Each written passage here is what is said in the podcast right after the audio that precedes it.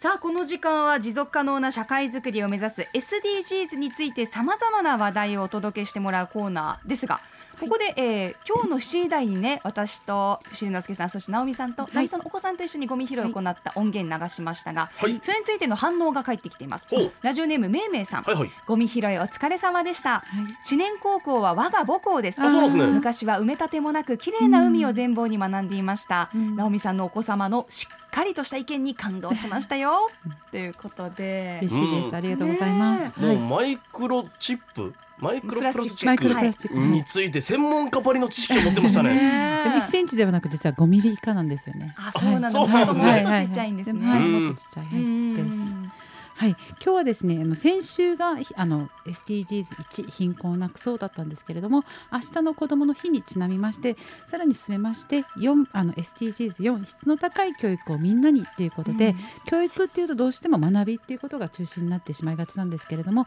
実は先ほどあのワントピにもありました、はい、子どもの居場所そして遊びについてあの深めていきたいと思っています。はい、はい、で今回ですね那覇市国場にある国場児童館の山崎新館長さんにインタビューをしてしてきました。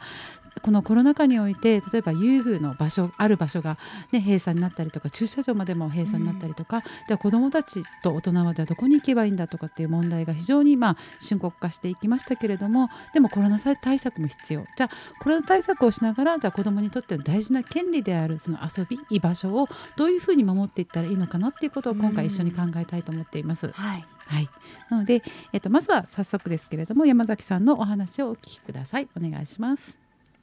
子どもの幸せな日常を支える仕事をする中で、子どもから遊びを制限してまで自粛を求めるというのは本当にいいのかどうかというのが非常に疑問がありまして、うん、で子どもに関わる先生としてやはりそこにアクションをしなければいけないと思って、うん県内の子どもの居場所をやってらっしゃる皆さんとか、うん、えー、学童クラブを運営されている皆さんと、子どもの遊びを大事にする、子どもの遊びは子どもにとって大事な権利なんだというのを、や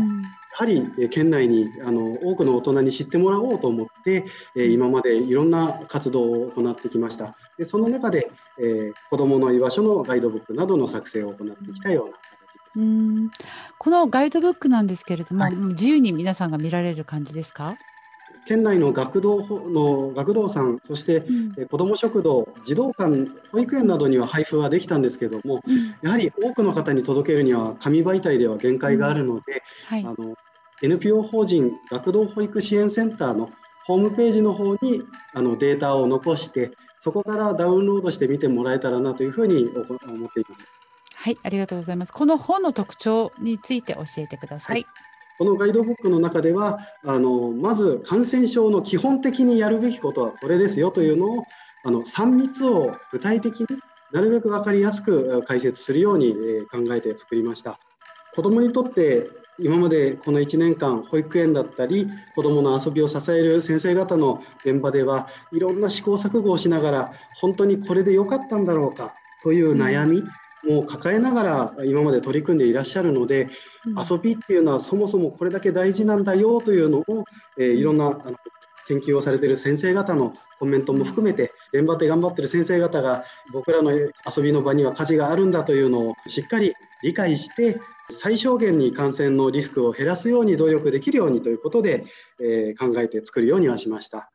はいということ今お話しいただいたのは、うん、えー、山崎新さんという、はい。そうですね、うん、えっと、今この一つの児童館だけではなくて、うん、いろんな、まあ、子どもたちに関わる居場所に関わる、まあ、エッセンシャルワーカーの方々ですよね。方々が集まって、えーと、子どもと遊びプロジェクトと題して、うん、このあのガイドブックを作成しています。今お手元の方にお配りしてますけれども、はい、はい、実際にコロナウイルスの、ね、向き合い方とかあとあの Q&A 形式であのこういう時にはどうしたらいいんですかということでいろいろ書いています。Q&A かなりわ、はい、すごいやすいですよね。うん、例えば室内でマスク着用を強制するべきでしょうか、うん、できればしたくないんですが、という問いに対し答えが載っていたり、はい、まあ、どうしても密になってしまいます。どうしたらいいでしょうかという、かなり分かりやすい事例とともに的確なアンサーが掲載されてますね。はいでそれを今回あのまとめていますのでお配りできないんですけれども後ほどあのツイッターの方で発信したいと思っています、はい、NPO 法人沖縄県学童保育支援センターのホームページにこのガイドブック載っていますので、うん、はい、ぜひ皆さんに見ていただきたいなというふうに思っています。はい、さらに山崎さんにはじゃあのこれをまあ踏まえた上でじゃあ私たちが子育てをするために社会全体できることについてお話をちょっとしていただきましたので、うんはい、はい、具体的に何ができるのかなっていうことを考えていきましょう。SDGs の誰一人取り残さないというのはとても素敵な言葉で、えー、絶対に忘れてはいけないなと思うんですけれどもその中で今の子どもの状況子育ての状況を見た時にやはり我慢せざるを得ない環境が多いように感じます。なので子育てをされている親子特に小さいお子さんを抱えていらっしゃる親御さんがですね自分の悩みを相談するのに非常に今まで以上にハードルが高くなっていたり、うん、子どもたちも遊びというのが非常にあのやっていいのかなというのがまずダメなんじゃないかの視点から考えてしまいがちな空気があるので、なのでえ子育てをされた今子育てをされてない方だったり、まあ、子どもと直接関わる機会がない方もですね、うん、ぜひあの子どもたちに「こんにちは」というまず声かけだったり、またお子さんを子育てされてる親御さんには、まあ挨拶のついでにでもいいんですけれども、あの子どもたちかわいいねとか元気でいいねとかっていうのをやってる今の子どもの遊んでる姿を多くの人が OK だよって思ってるよというのをぜひメッセージとして出していただけるとやはりなんか周りの目が気になってしまうというのは親御さんからもよく聞くのでやはりあこの状態で大丈夫なんだよねっていうのを確認を取るような形であのいいねっていうふうに声かけをしていただけるといいかなと思います。そして学童とかの先生方もですね地域の方が遊びに対してどう思ってるんだろうというのはとてもあの気になさっていて、うん、えー、そういう中でなのでぜひ学童さんとかが遊んでる時にも先生方にも声かけて子どもたちが元気でいるといいねというふうにあの、地域の方からそういう一言をいただけると、うん、ああこれでいいんだというふうに思えるのでぜひあのそういったところで声かけをしてもらえるとありがたいなというふうに思います。うんこの子供だけじゃなくてその子供を持っている保護者の方、うん、そして地域のこの学童の先生たちにね、うんこの地域の人が大丈夫だよ、うん、遊んでいいんだよって伝え続けるって大事なんですね。そうなんですよ。あの私も本当に子供あのやんちゃな子供抱えてるからわかるんですけど 大きな音を立てる大きな声で叫ぶことすらも今このコロナ禍においてやってはいけないみたいな雰囲気がどうしても出来上がってしまってそう、ね,、なんですよ。だからちょっと静かにとか下に音あの響くから立てないでとかどうしても注意ばっかりをしてしまう自分分がいて、すごく心が小さくなるししっかりと向き合えてないなっていうふうに思ってたんですけどこの山崎さんのお話を聞いて、うん、あそういう方々にしっかりと声をかけていく、うん、元気だねとか、うん、あ今日も一日ね楽しそうだねとかっていうふうに声をかけていくことはすごく大事なんだなというふうに思います。うん。うん。まあ、だから子供としてもね、今遊んでいいのかなってね、心を痛めてるっていうお話もありましたよね。そうなんですよ。うん。で。確かに閉塞感がただでさえある中で、うん、子供までも縮こまったら本当に社会全体元気もなくなりますもんね。う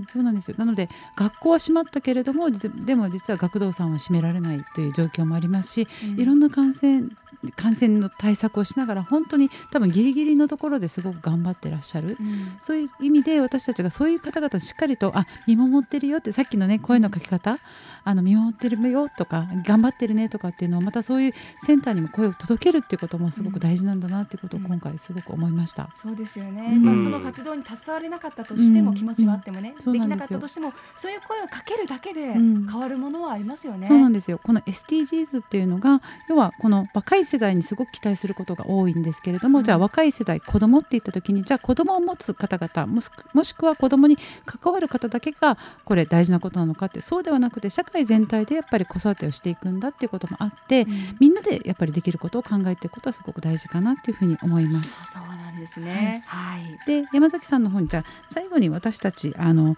大人も私たちできることありますし子どもたちもできることってたくさんあるんですよね。そういう意味であの社会全体としてじゃあ何が大事なのかっていうことをまたメッセージをもらいました。はい日本も批准している子どもの権利に関する条約というのがあって児童館も含めて子どもの最善の利益をあの考えようということなんですけども子どもたちにはぜひ自分たちのも声を上げていいんだというふうに思ってうん。いろんな機会で声を上げてほしいなと思いますし、うん。僕らはこうなっていきたいという希望をぜひ子どもたちにも発信してもらえたらと思います。うんそうですね。子どもたちがやりたいことこう,、うんこういうのをやりたいよ、うん。こうなっていきたいよっていう声を発信できる環境、うん。それに耳を傾けられる環境を作っていきたいですね。うん。で私たち大人が子どもたちのために何ができるのかっうん。ていうところの発信も非常に大事なのかなっていうふうに思うんですけれども、うん。お二人にも今日最後の方で、はい。私たち大人が何ができるのかってうんいうことをちょっと発信してもらいたいと思います。はい、今日もね、あの先週に引き続き白い紙と、あの、はい。黒いペンが置かれています。はい、サステナ人とはい。いうこのコーナー独自の呼び方がありまして、はい。サステナはカタカナ、人は漢字、ハッシュタグをつけて皆さん今聞いた話でだったら自分だったらどういうアクションができるのかということをぜひツイッターで投稿してみてください。はい。ハッシュタグアップ738とともにハッシュタグサステナ人、サステナはカタカナ、人は漢字。うん。ですよね。はいそうです。そうです。そうです。そうです。サステナ人で投稿してみてください。うん。そうですね。あの直美さんのツイッターもはい。今リツイートしてるんですけれども、まあ大人が子供たちのためにできること、子供たちが大人に伝えたいこと、このラジオを聞いている子供たちも大人にこういうことをやってほしいよ、こういうお話を聞いてほしいよ。など感じていること、もし発信できる環境にあったらつぶやいてみてください。それは新しいね。うん。なんか子供そうなんがです。大人にこれをやってほしいっていうのはうんうんうん。聞いたことないですね、うんどこでも、うんそうなんですよ。うん。であの今週から来週にかけて本当に子どもたちも声をあの上げることができるんだよっていうことをみんなでちょっと考えていきたいなと思ってこのあの企画にしています。面はい。白いな、子供のために私だったら何ができるんだろう。うんいやー子供子供は、え私はできました。はいお、じゃあ直美さん教えてください。はい、まあ、ゴールデンウィーク期間中ということもありますので私は伝えたいと思います子供は遊ぶことが大事と伝える、うーん、子供にですね。うん、なんかいつも勉強しなきゃとか 宿題やったとかっていうふうに言いがちなんですけど、はいはいうんはい遊ぶことも大事だよっていうことを伝えてあげられる大人でありたいです。あ、そうですね。はいうんでは私もできました。発表していいですか？はいえー私は近くにある公園のゴミ拾いをしながら子供たちを見守る。あーいい。お実は近くに大きい公園もうん。小さなこう家と家の間にあるような公園も結構ありまして、はい。はい。そこで子供たちが楽しそうに遊んでるんですけど、うん。例えばボール遊びをしてこう車に、うん。車道にねバーって飛び出していっちゃう子とかもいるので。うん。うん。まあ、その子たちをこう見守りながら、うん。ついでにゴミ拾いもして 環境意識も高めていこうかな。二つやってるね。思います。まあ理由があれば公園に出かけられるっていうのもあるかなと思っていて、はい。うん、ピクニックしながら楽しもうと思ってますよ。はい、うん。じゃあしりのすけさんはどうでしょはい、えー僕はですねやっぱり子供遊んでいいよって、大人が地域がそういう雰囲気を作り出すのが大事って言ってたんで、う。うん、えー子供を見てニコニコする。もう積極的に。大事。うん。うん。もうこれはもうあれですよ。もう、えー変な人と思われない範囲でですよ、そこそこ大事ですよね多分ね。でも、うんお子供結構周りの大人の表情を見てるところがあって、うん。うん。結構なんか怖い顔してると思うと、うん。ここで遊んでいいのかなってやっぱ思うことあると思うんですよね。うんうん。そうそう読み取るよね子供、うん、そうそうそうそう。私たち大人が思ってる以上に子供ってやっぱ敏感だし、うん。里いので、うん。とってもあのそういう大人がね優しい雰囲気を出していくっていうことも SDGs の一つに、はいまあなるんですね。なります。うん今日はでも子供たちの発信ちょっと期待したいですね。この後。そうですうね。ん、はいそうですね、うんなんかぜなんですかね、もっと遊ばせろやみたいなざっくり、そういう言葉が来るのが面白いですよね。ひね、うん言葉を聞きたいですよね。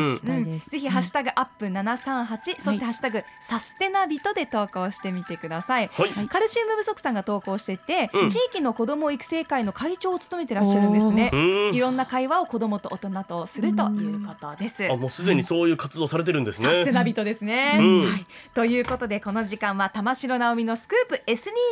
お届けしました。また来週です。ありがとうございます。アップのポッドキャスト最後までお聞きいただきありがとうございました。生放送は平日朝7時から FM 九二一 AM 七三八 RBC アイラジオ。県外からはラジコでお楽しみください